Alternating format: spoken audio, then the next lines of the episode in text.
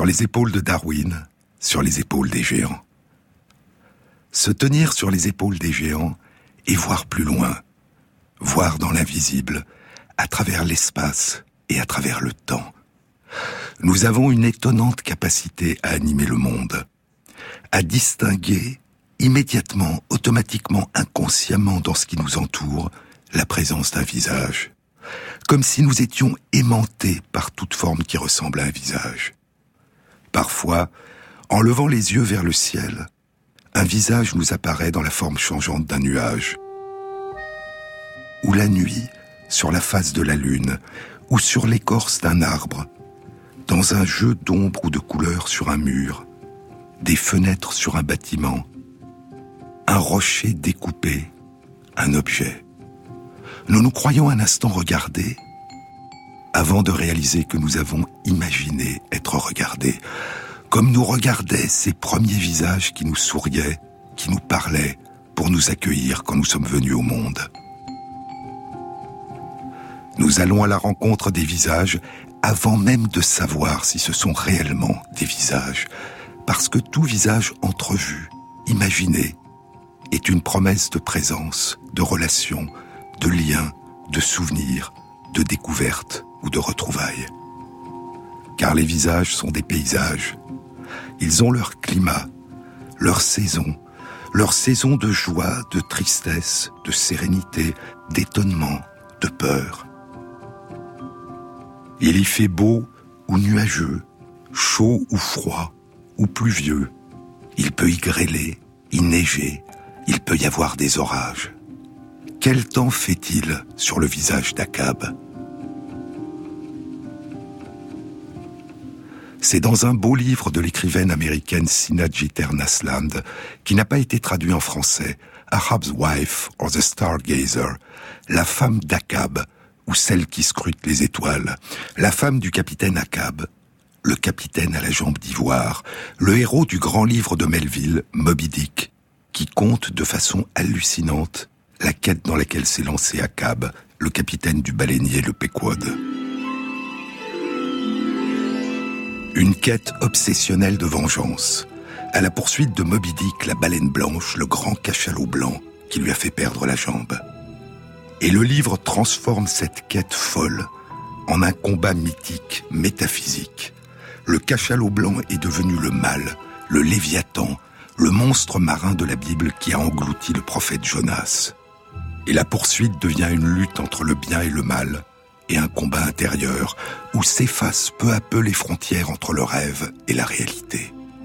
Parfois, la quête sans fin se déplace de la mer vers le ciel, et les baleines alors semblent quitter l'écume des vagues et nager au milieu de la voie lactée.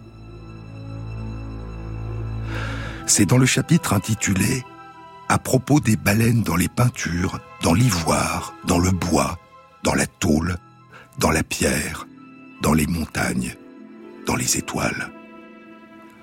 Lorsque l'enthousiasme pour votre sujet vous emporte, dit Ismaël, le narrateur du livre, le seul survivant du Pequod après sa destruction par Moby lorsque l'enthousiasme pour votre sujet vous emporte, vous ne pouvez éviter de découvrir de grandes baleines dans les cieux étoilés et des chaloupes lancées à leur poursuite. Comme lorsque, après avoir été longtemps emplis par des pensées de guerre, les nations de l'Est ont vu des armées luttant dans les nuages. Ainsi, au nord, j'ai pourchassé le Léviathan en tournant encore et encore autour du pôle. Et sous les cieux rayonnants de l'Antarctique, je me suis embarqué sur la constellation du navire Argo pour me joindre à la chasse à la constellation de la baleine, bien au-delà des confins des constellations de l'hydre mâle et du poisson volant avec des ancres de frégate pour mort de bride et des faisceaux de harpons pour éperons, j'aimerais pouvoir enfourcher cette baleine et bondir au-delà de la voûte céleste pour voir si les cieux fabuleux ont bien planté leurs innombrables tentes plus loin que ne peut porter mon regard de mortel.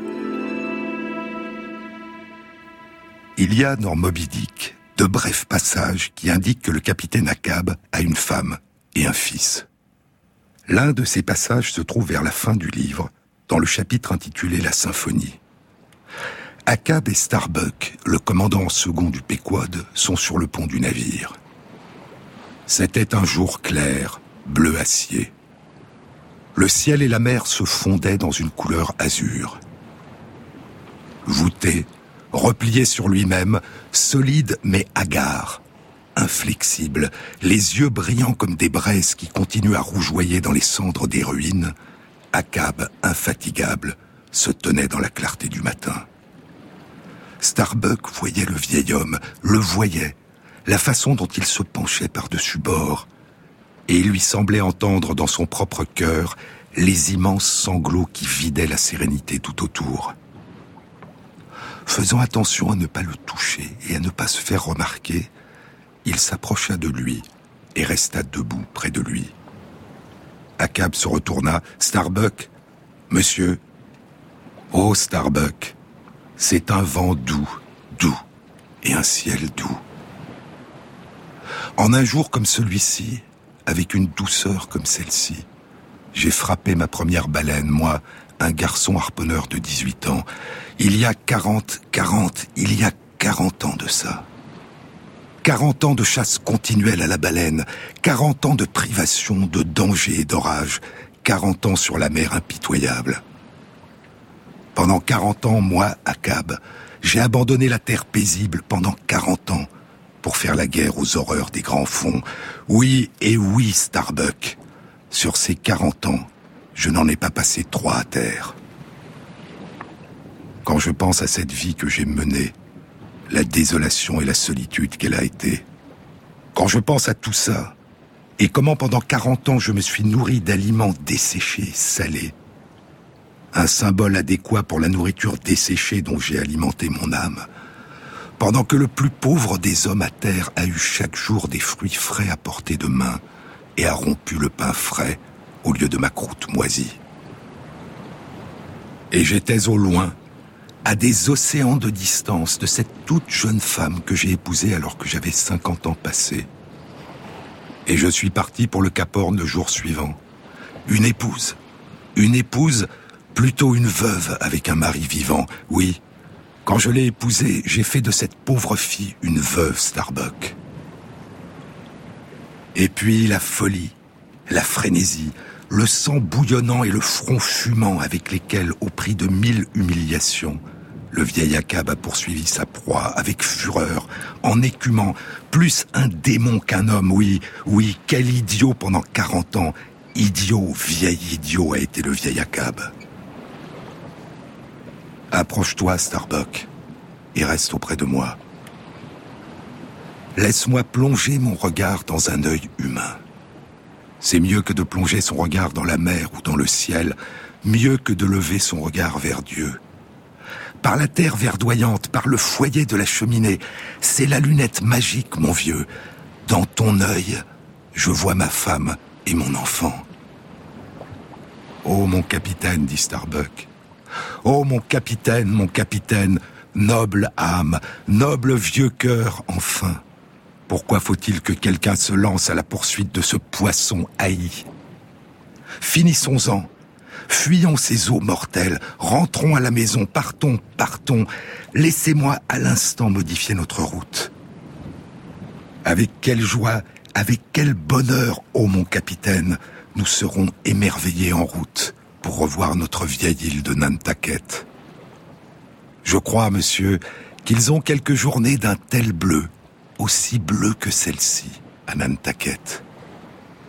Ils en ont, ils en ont, dit Akab. Je les ai vus certains jours d'été. À peu près en ce moment. Oui, c'est l'heure de sa sieste de midi maintenant. Le garçon se réveille, s'assied dans son lit, et sa mère lui parle de moi. Lui dit que je suis au large, au-dessus des profondeurs, mais que je reviendrai encore pour le prendre à nouveau dans mes bras. C'est à partir de ces brefs passages de Moby Dick c'est à partir de cette évocation fugitive de la femme et du fils du capitaine Akab que Sina Jeter Nasland a imaginé la vie de la jeune épouse du capitaine Akab, à laquelle elle a donné le nom de Una Spencer dans son roman La femme d'Akab ou celle qui scrute les étoiles. Un roman dont l'héroïne fictive est l'épouse du héros fictif d'un autre roman. Une mise en abîme. Une femme dont l'existence n'a été mentionnée que dans quelques lignes d'un livre et qui se déploiera au long de plus de 650 pages dans un autre livre qui commence ainsi.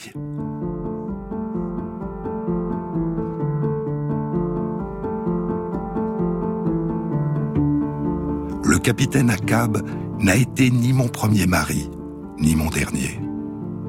Pourtant, levant les yeux vers les nuages, je le fais apparaître là.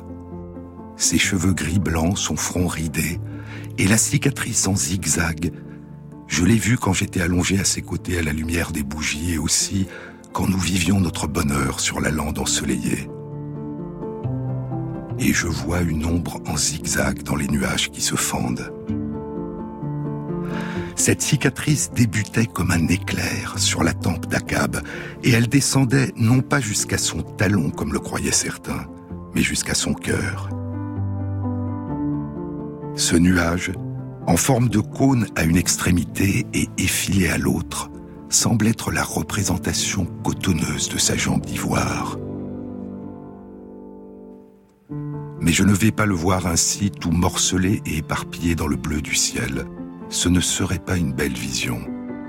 Non, intact, fier, et à la manœuvre en train de naviguer. Mais sa forme est changeante. Hier, quand j'ai levé le visage vers le ciel, j'ai vu l'image non pas de sa silhouette entière, mais seulement de sa tête nuageuse. Un portrait qui tournait les yeux vers moi par-dessus son épaule. Quel temps fait-il sur le visage d'Akab?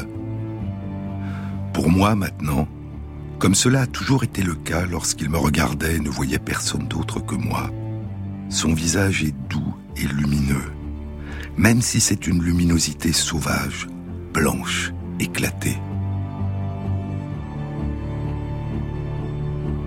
Maintenant, à mesure que je regarde ces nuages se gonfler, je vois le Péquod. J'amorce le geste de lever la main pour dire adieu comme je l'ai fait ce dernier jour à la pointe est de l'île de Nantucket, quand, avec un signe de la main, puis le regard fixe plein de nostalgie jusqu'à ce que les voiles ne soient plus qu'un point blanc, puis une absence dans l'océan, puis un éclat, je leur ai souhaité bonne chance à son navire et à lui.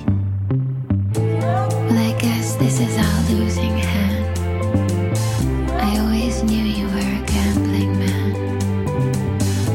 and sometimes it's too strong to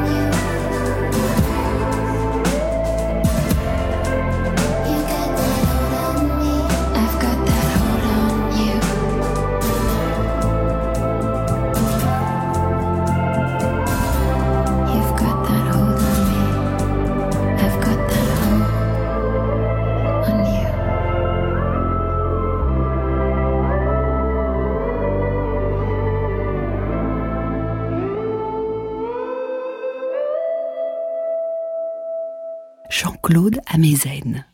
Voir un visage dans un nuage et se demander quel temps il fait dans ce visage.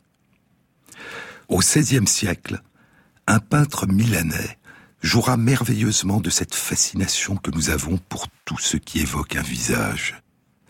C'est un grand peintre de cour, un portraitiste et peintre de scènes religieuses. C'est Giuseppe Arcimboldo.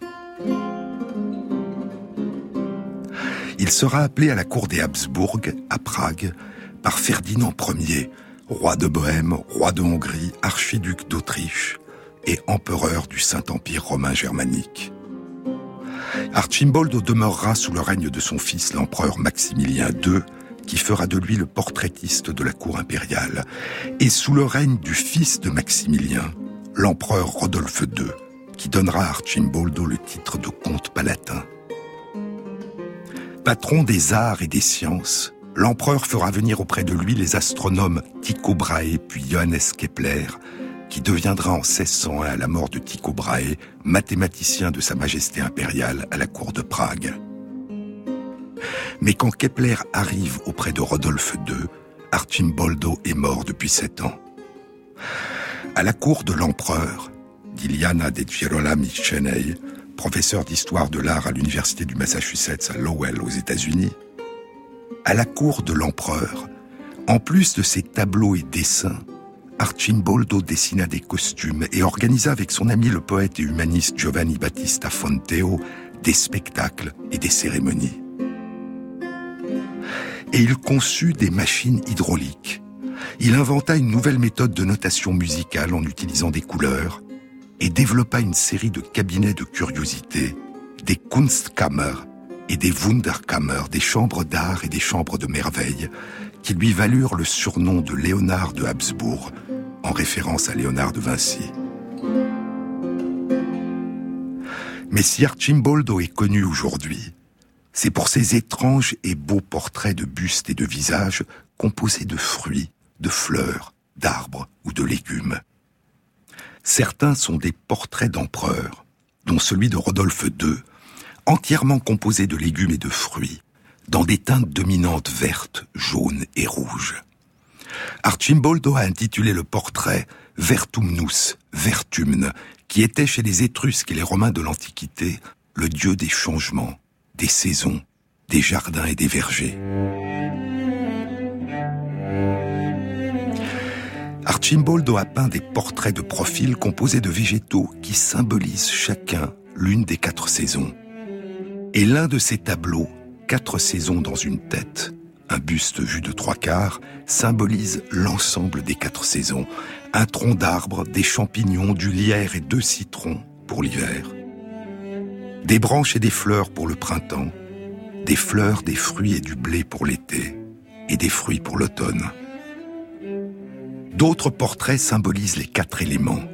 Le feu, composé de bijoux, de vases, de bougies, d'une lampe à huile, de silex, de mèches, de briquets, de canons et de flammes, et d'un collier de la toison d'or qui est un symbole des Habsbourg. La terre, composée d'animaux terrestres, des cerfs, des chevaux, des moutons, des félins, lynx et lions. L'eau, composée de différents poissons, de baleines, de crapauds, d'un hippocampe, d'un crabe, de homard, de poulpe, de tortue, d'une étoile de mer, d'huîtres, de moules, de Bernard l'ermite et de coraux rouges et de perles blanches. Cette collection encyclopédique d'animaux aquatiques, dit de Girolami, véhicule la symbolique du règne universel de la famille des Habsbourg, de son expansion territoriale, incarnée par sa puissance navale dans la Méditerranée. Et Archimboldo continua d'explorer le monde naturel et celui de l'imagination. Parmi les éléments, il y a l'air. La tête, poursuit De Girolami, la tête est composée d'une nuée d'oiseaux extrêmement dense qui donne l'illusion d'une chevelure.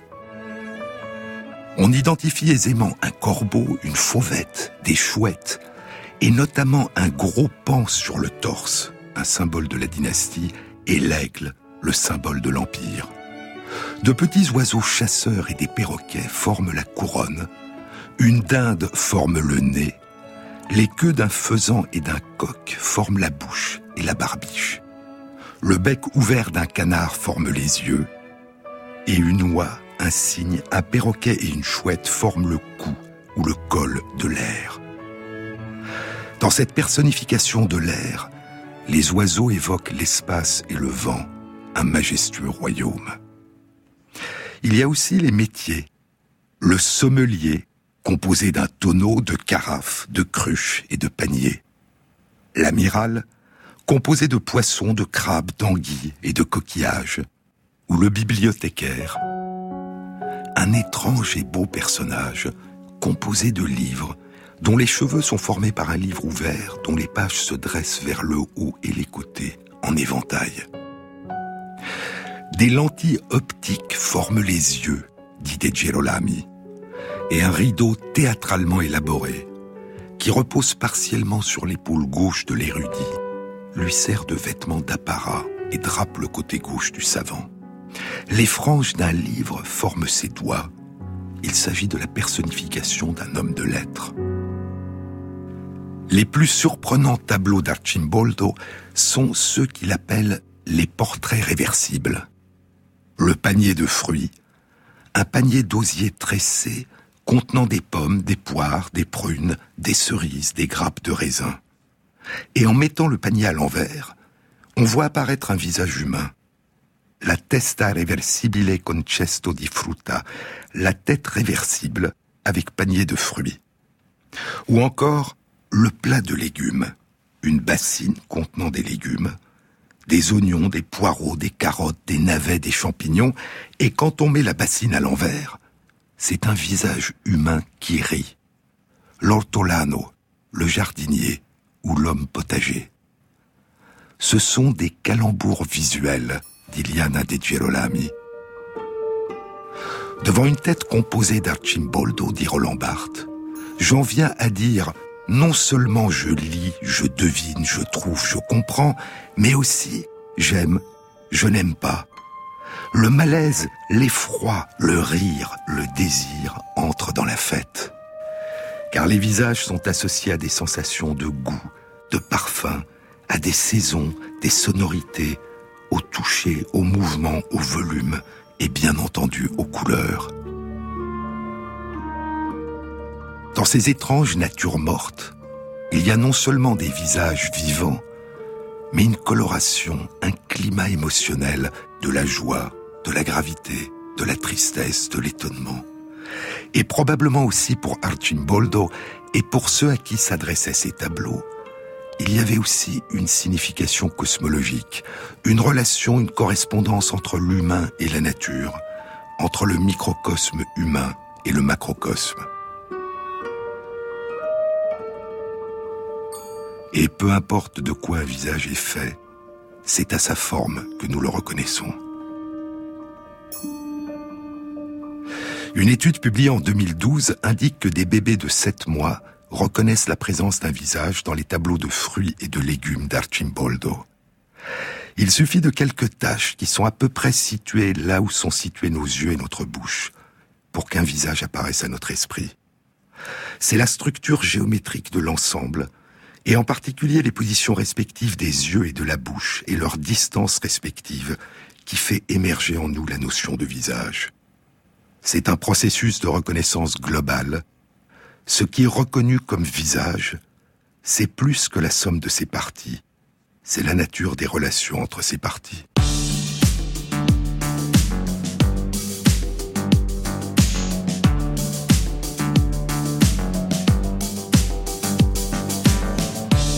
je me défile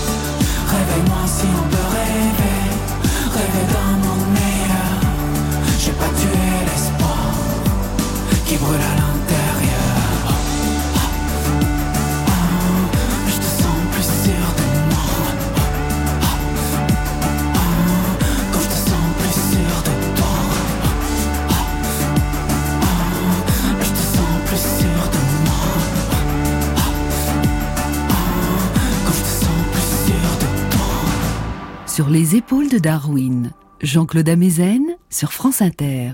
Le 25 juillet 1976, le vaisseau spatial Viking One est depuis un peu plus d'un mois en orbite autour de la planète Mars.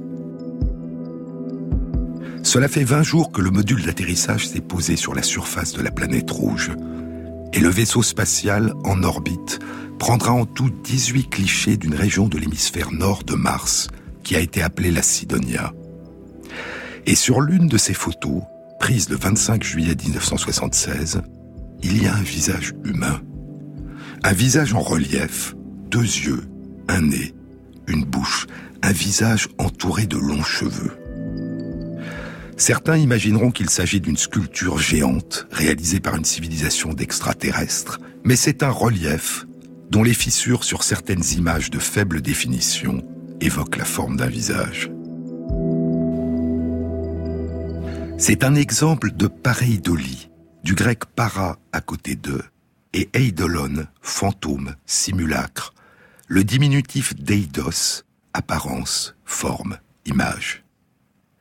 Une pareidolie, c'est voir distinctement, dans une forme ambiguë, le simulacre, le fantôme d'une forme familière que l'on connaît bien, mais qui n'est pas là. Voir distinctement un visage, qu'est-ce que voir? Chaque acte de perception, dit le neurobiologiste Gerald Edelman, chaque acte de perception est en partie un acte de création. Pour le chercheur en neurosciences Ramachandran, voir, c'est en permanence tenter de résoudre une énigme. C'est en permanence tenter de découvrir une autre réalité derrière celle que nous percevons, reconstruisons, réinventons. C'était depuis longtemps, très longtemps pour nos lointains ancêtres, dit-il, tenter de découvrir par-delà les apparences ce qui pourrait leur sauver la vie. Distinguer quelques taches de couleur jaune parmi les feuilles d'un bosquet. Et soudain, à partir de ces taches jaunes se construit et émerge dans la conscience une image nouvelle jusque-là invisible, l'image d'un lion. Entrevoir près de soi dans la pénombre deux petits traits sombres surmontant un autre trait sombre, et voir soudain apparaître l'image d'un visage, connu ou inconnu, ami ou menaçant. Voir, pour Ramachandran, c'est à la fois un émerveillement, une confrontation à l'énigme que nous pose chaque image, et le plaisir intense de résoudre ces énigmes. Être en permanence devant toute image, en train de la construire, de la reconstruire, de lui chercher et de lui donner un sens sans même le savoir. Et il suffit de quelques taches, à peu près situées là où sont situés nos yeux et notre bouche, pour qu'un visage apparaisse à notre esprit. Un cercle avec un trait qui dessine une bouche. Un smiley ou une frimousse. Un cercle jaune avec à l'intérieur deux points noirs, les yeux, et en dessous, au milieu, un trait noir en demi-cercle ouvert sur le haut, un sourire. Non seulement c'est un visage, mais c'est aussi une émoticône, une icône, une image qui exprime une émotion. Et sur un clavier d'ordinateur ou de smartphone, il suffit de taper le signe typographique deux points, puis le signe fermer la parenthèse pour voir immédiatement un visage couché qui sourit. Si on ouvre la parenthèse au lieu de la fermer, le visage exprime une toute autre émotion. La frimousse fait la grimace, exprime la déception ou la tristesse. Un O à la place de la parenthèse, et la frimousse exprime de l'étonnement, et ainsi de suite. Voir la forme d'un visage et être persuadé immédiatement qu'il s'agit d'un visage voir l'expression d'un visage et deviner immédiatement et ressentir soi-même les émotions exprimées par ce visage. Et lorsque ce visage est celui d'une personne que nous connaissons, savoir immédiatement de qui il s'agit, c'est telle personne et pas une autre. Qu'est-ce que voir un visage ou croire voir un visage?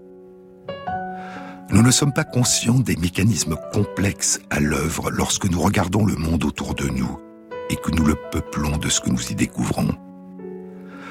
Nous ne recevons pas en cadeau, dit l'écrivain et neurologue Oliver Sacks, un univers visuel déjà préparé pour nous, déjà préassemblé à notre intention. Il nous faut construire notre univers visuel du mieux que nous pouvons. Et cette construction nécessite dans le cerveau des étapes d'analyse et de synthèse à de nombreux niveaux différents. Ces étapes commencent par la perception des lignes et des angles, et de l'orientation de ces lignes et de ces angles au niveau de la région occipitale, de la région postérieure de la surface de notre cerveau, le cortex occipital. À des niveaux plus élevés de recomposition des images, poursuit Sachs, dans les régions latérales de la surface du cerveau, dans le cortex temporal inférieur, les éléments de perception visuelle sont d'une nature plus complexe.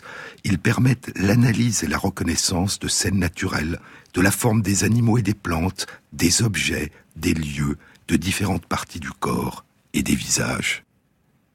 À partir d'un répertoire limité de composants visuels élémentaires, et avec l'aide de nos autres perceptions, les sons, le toucher, les odeurs, nous recombinons ce que nous percevons, nous en extrayons des invariants et nous déduisons statistiquement, de manière probabiliste, à partir de nos souvenirs et du contexte, la signification de ce qui nous entoure. Émerge alors en nous la sensation que ce que nous voyons appartient à des catégories particulières, que ce que nous voyons a une signification, une interprétation, un sens. C'est un objet, une maison ou une chaise. C'est un arbre, un lieu, un animal, un oiseau. C'est un visage. Mais comment percevons-nous les visages? En 1981, le chercheur en neurosciences Charles Gross et ses collègues de l'université Princeton seront parmi les premiers à identifier chez des singes macaques l'existence de cellules nerveuses qui s'activent sélectivement en réponse à la vue d'un visage, qu'il s'agisse d'un visage de macaque ou d'un visage humain. Elles sont situées dans une région particulière de la surface du cerveau, le cortex temporal inférieur. Et ces cellules nerveuses semblent répondre à des caractéristiques globales des visages et pas à des détails particuliers.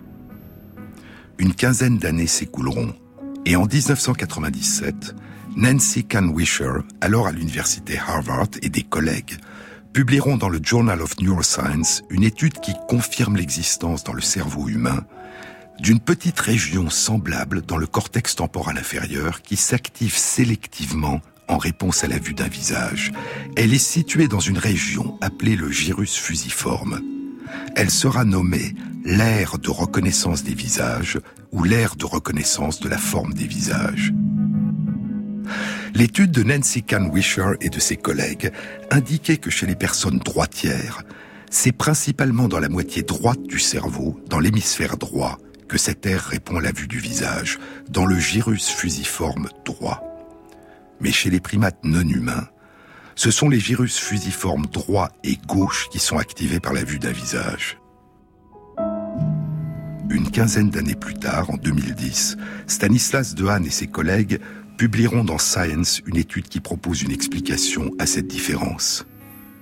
Chez les personnes qui ont appris à lire dans l'enfance, l'aire de reconnaissance de la forme des lettres et des mots se développe dans le gyrus fusiforme gauche et occupe en partie la place de l'aire de reconnaissance de la forme des visages, qui est repoussée de ce fait dans le gyrus fusiforme droit.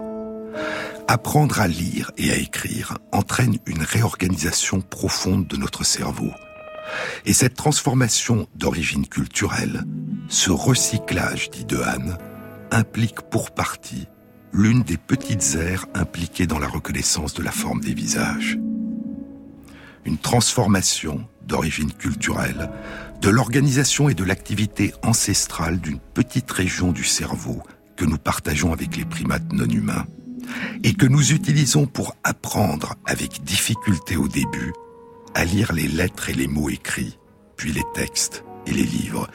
Lire des livres comme une variation sur le thème de la lecture des visages. Voir un visage ou des lettres, ou imaginer voir un visage ou des lettres. L'esprit écrit le naturaliste suisse Charles Bonnet en 1760, quand il décrit les hallucinations visuelles de son grand-père, qui porte aujourd'hui son nom. L'esprit n'est pas capable de faire la différence entre une vision et la vue de la réalité. En 1998, Dominic Fitch et ses collègues de l'Institut de psychiatrie au King's College à Londres publient dans Nature Neuroscience une étude qui explore plus avant cette notion. Ils ont réalisé une imagerie cérébrale chez des personnes qui vivent des hallucinations visuelles au moment où elles vivent leurs hallucinations. Certaines de ces personnes ont des hallucinations de visage. Elles voient des visages devant elles alors qu'il n'y en a pas. Et pendant les hallucinations de visage, Fitch et ses collègues observent une hyperactivation du gyrus fusiforme droit où est située l'aire de reconnaissance des visages, et cette hyperactivation cérébrale précède de plusieurs secondes la survenue des hallucinations. Plus tard, d'autres études montreront une hyperactivation du gyrus fusiforme gauche, où est située l'aire de reconnaissance de la forme des lettres et des mots, pendant les hallucinations qu'on appelle lexicales, lorsque des personnes voient des mots devant leurs yeux alors qu'il n'y en a pas. Il y a les hallucinations et il y a les pareidolies de visage, l'illusion fréquente, banale, de voir clairement un visage dans une forme qui n'est pas un visage, être persuadé un instant que l'on a vu un visage dans la forme d'un nuage, d'un rocher ou à la surface d'un pain grillé. En 2014, une étude était publiée dans Cortex. Elle était animée par deux chercheurs de l'Université de Toronto au Canada et de l'Académie des sciences de Pékin. Le titre de l'étude était étrange. Voir Jésus dans un pain grillé. Le but de l'étude était d'explorer si les pareidolies de visage activent aussi, comme la vue d'un vrai visage et comme les hallucinations de visage, les cellules nerveuses dans le gyrus fusiforme droit. Les chercheurs avaient présenté aux participants dans plusieurs séries d'expériences des images parsemées de points répartis de façon aléatoire. Et ils avaient dit aux participants lors de certaines de ces expériences qu'il y avait dans la moitié de ces images, mais sans leur dire lesquelles, des images de visage ou des images de lettres de l'alphabet. Et dans un tiers des expériences où on leur avait dit qu'il y avait soit des visages, soit des lettres, les personnes ont dit avoir vu distinctement des visages ou des lettres. Et lorsque les personnes disaient voir un visage, L'imagerie cérébrale révélait une activation des cellules du gyrus fusiforme droit, comme lorsqu'elle voyait une photo d'un visage. Et lorsque les personnes disaient voir une lettre de l'alphabet, c'étaient les cellules du gyrus fusiforme gauche qui s'activaient, comme lorsqu'elles voyaient une photo d'une lettre de l'alphabet. Il suffisait de penser qu'il y avait peut-être un visage ou une lettre dans le nuage de points pour voir soudain ce qu'on attendait émerger dans la conscience. L'attente favorise les pareils de lit. Se préparer à voir, c'est se préparer à imaginer ce qui n'est pas là, à l'inventer, à le créer et à le faire émerger en nous, devant l'œil de notre esprit, comme si c'était là, devant nos yeux. Some of me could see her coming to the house of a sinner gone, now coming to see me alive.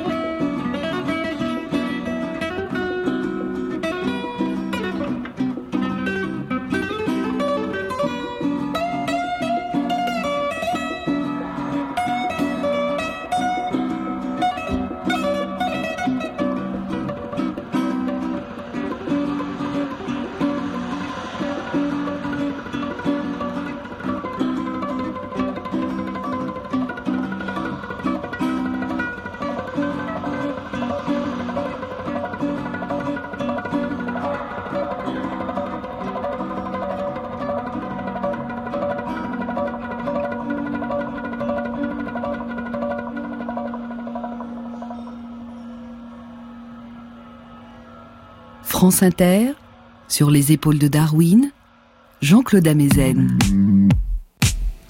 La reconnaissance des visages joue un rôle essentiel tout au long de notre existence, dans notre vie de tous les jours.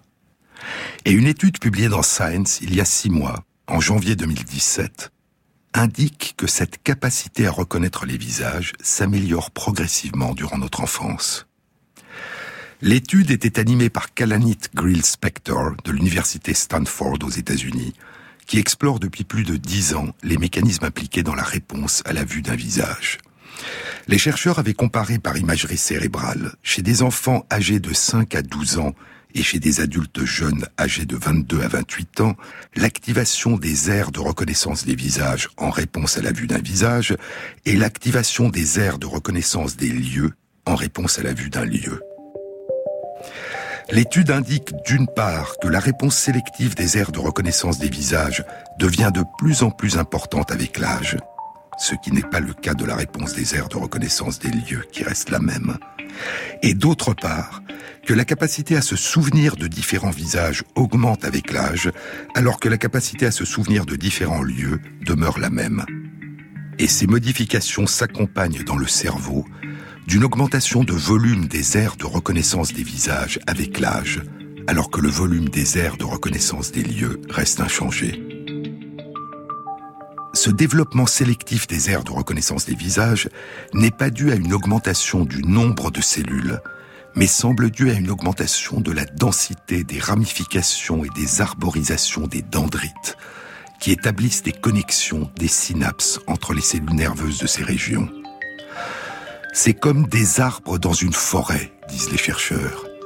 À mesure que les arbres poussent, même si le nombre d'arbres n'augmente pas, les branches des arbres deviennent plus grosses, plus denses, plus ramifiées et plus complexes. La forêt qui pousse en nous et qui répond à la vue des visages et qui invente leur présence quand une forme les évoque. Mais qu'est-ce que voir? En 2011, une étude était publiée dans Current Biology. Elle était animée par Amir Hamedi de l'Université de Jérusalem et était réalisée en collaboration avec notamment Laurent Cohen du groupe hospitalier de la Pitié-Salpêtrière et de l'INSERM.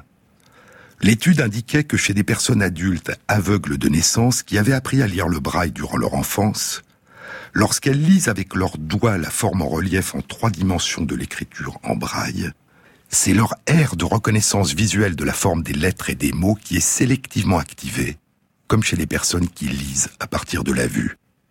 Ainsi, l'aire de reconnaissance visuelle de la forme des lettres et des mots semble être sélectivement recruté dans le déchiffrage de la forme géométrique des lettres, que cette forme soit perçue par la vue ou qu'elle soit perçue par un autre sens, le toucher. Pourrait-on reconnaître, pourrait-on voir la forme des lettres à partir d'autres sens que la vue et le toucher? Pourrait-on reconnaître la forme des lettres à l'aide de ses oreilles? C'est la question qu'a posée Amédi en collaboration avec Dehaene et Cohen. Leur étude a été publiée dans Neuron en 2012. Souvenez-vous, je vous en ai déjà parlé.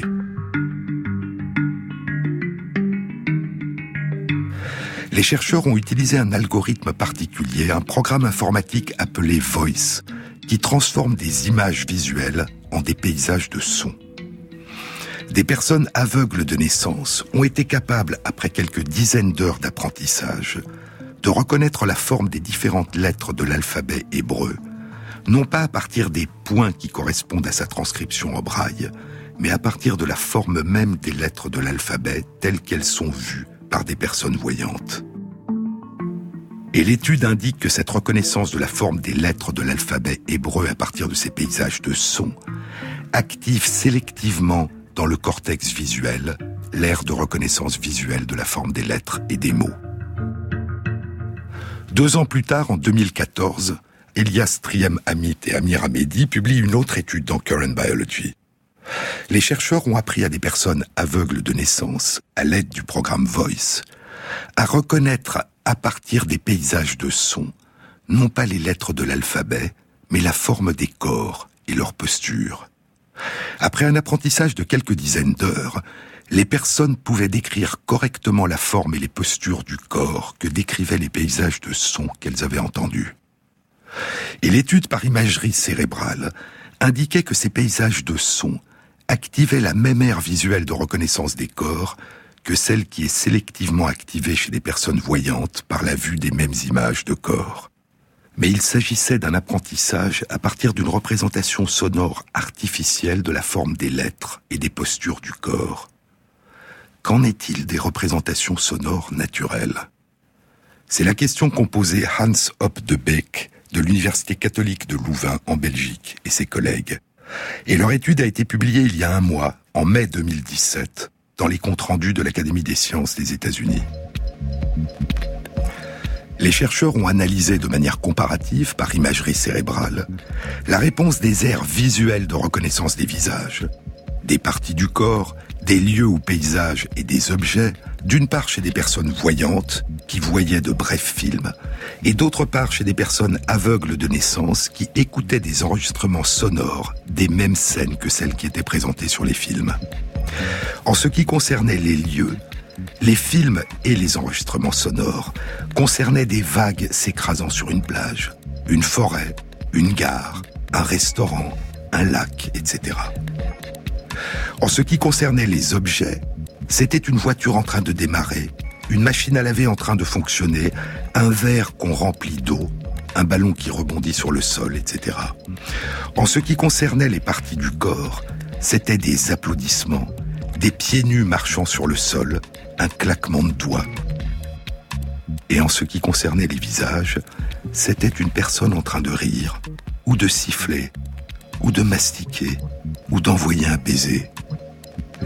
Et l'étude indique que chez les personnes aveugles de naissance, l'écoute des différents enregistrements activait les mêmes régions de reconnaissance visuelle des visages ou des parties du corps ou des lieux ou des objets que chez les personnes voyantes en train de regarder les films. C'était aussi le cas, mais de façon beaucoup plus faible et beaucoup moins nette, chez les personnes voyantes lorsqu'elles écoutaient les enregistrements sonores. Et ainsi, certaines régions du cortex visuel qui sont impliquées dans l'interprétation du monde qui nous entoure semblent avoir de manière innée des capacités de représentation abstraites, indépendantes du type de perception sensorielle qui est mise en jeu, la vue, le toucher ou l'audition. Et l'incapacité de voir à la naissance entraîne une réorganisation du cerveau qui favorise le traitement sélectif des sonorités qui évoquent le visage, les parties du corps, les lieux et les objets, dans les mêmes aires visuelles de reconnaissance du visage, des parties du corps, des lieux et des objets, qui apprennent à répondre à la vue chez les enfants voyants. Mais il y a probablement une certaine naïveté, écrivait il y a quelques années un chercheur dans Nature, à se limiter à rechercher chez des personnes non voyantes des similarités avec des personnes voyantes. De telles approches sont élaborées et testées par des chercheurs voyants, du point de vue des voyants, et elles méconnaissent la possibilité que les personnes aveugles aient aussi la capacité de faire émerger, à partir de certaines régions de leur cerveau, des représentations du monde qui n'ont peut-être aucun équivalent chez les personnes voyantes, et pour lesquelles les mots mêmes qui permettraient de les décrire pourraient nous manquer.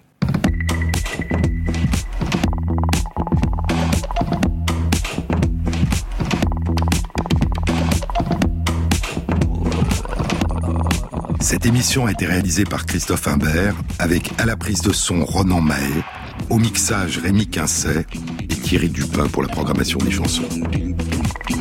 Et merci à Christophe Magère, qui intègre sur la page de l'émission, sur le site franceinter.fr, les références aux articles scientifiques et aux livres dont je vous ai parlé. Bon week-end à tous, à samedi prochain.